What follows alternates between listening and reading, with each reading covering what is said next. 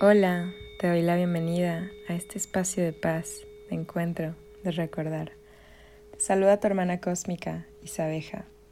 En este podcast te compartiré herramientas, vivencias y aprendizajes que espero te puedan ayudar de alguna forma. El día de hoy, jueves 18 de noviembre del 2021, quiero compartirles un tema que seguramente han escuchado, sin embargo a veces es tan sencillo como entenderlo para darnos cuenta de que es que cambiando dónde y con quiénes estamos, cambiamos de verdad mucho por dentro y nos transformamos. Sé que estos episodios son atemporales, pero las dos personas que me escuchan ahora podrán confirmar que estos días la energía ha estado muy intensa y por el hecho de que son atemporales estos episodios solo les hablaré de lo que pasa cíclicamente que pues son los cambios de la luna. No soy astróloga, pero sé que cuando hay una luna llena en general la energía está muy intensa. Ahora, cuando agregamos un eclipse, la energía se, se intensifica aún más. Entonces hay días como hoy en los que es completamente válido solamente querer dormir y descansar pues es la energía de la luna y así como la luna va cambiando y cada fase tiene una energía diferente, la cual por supuesto podemos aprovechar como tipo sembrar en luna nueva plantas, intenciones. Pues bueno, así como la luna va cambiando, nosotros también estamos constantemente cambiando. Hoy platicaba con una amiga y le decía que sentía la energía baja, o sea, la mía, que estaba tranquila, pero le preguntaba también cómo estaba ella y ella me dijo que también sentía, em, sentía esto, esta energía y que en cambio ella decidió ponerse a hacer algo que le encanta y pues se puso a pintar. Y me preguntó, ¿ya grabaste tu podcast? Y le dije, no, pues justamente voy a hablar de esto. Y bien, a lo que voy con todo esto es que nosotros y nuestra energía en este planeta es como una espiral que sube, que baja, que da la vuelta y que siempre cambia. Entonces lo mejor que podemos hacer para poder fluir y no sufrir es dejarnos llevar, sin aferrarnos a lo que ya pasó, sin anticipar lo que no sabemos que vendrá, fluyendo conscientes de que de verdad de que en cada instante podemos decidir soltar, cambiar, levantarnos, podemos elegir aquello que nuestro corazón desee o dejarnos llevar por la mente o pues peor aún solo guiar por los impulsos del cuerpo.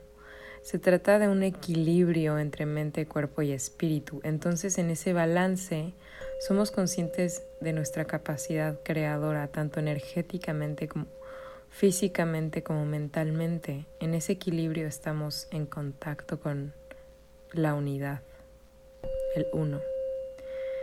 Y sí, aunque originalmente iba a hablar de cómo hace rato me sentía así, pues decidí esperar, decidí fluir con el día, soltar, liberarme de mis propias ataduras. Estuve pues disfrutando la energía infantil de mi sobrino, dibujando y pues claro, la energía del eclipse puede tener la tendencia de cambios de intensidad, de sacar a la luz todo, pero también nosotros finalmente decidimos qué hacer y de qué manera aprovechar el presente. A veces se puede aprovechar el presente simplemente durmiendo. Hoy vine a hablarles pues de lo valioso que es cuidar nuestro entorno. ¿Por qué? Porque donde estemos y con quien estemos y lo que escuchamos y lo que pensamos y sentimos a partir de eso todo es energía. Y si quiero que mi presente sea bello, yo misma debo verlo desde esa perspectiva. No puedo esperar que la vida sea preciosa si solo estoy enfocándome en el miedo o en la tristeza. Hoy leí una frase que decía, la, el miedo no te previene la muerte, pero el miedo sí te previene la vida. Y creo que tiene mucha razón. Yo este año, punto y aparte de esto, yo este año cambié mi círculo de amistades, aquí hablando pues del entorno, ¿no? Porque el entorno viene desde diferentes ángulos. Está pues las amistades, está muchas cosas, pero a lo que voy es que este año yo cambié de círculo de amistades porque yo sentía que yo no crecía de una manera positiva ahí. Y aunque eran amistades de muchos años, A veces amar y el amor es alejarse de esas personas o de esas situaciones. El amor propio también es respetarnos y decidir por nuestro bien, cambiar de ambiente para poder seguir floreciendo.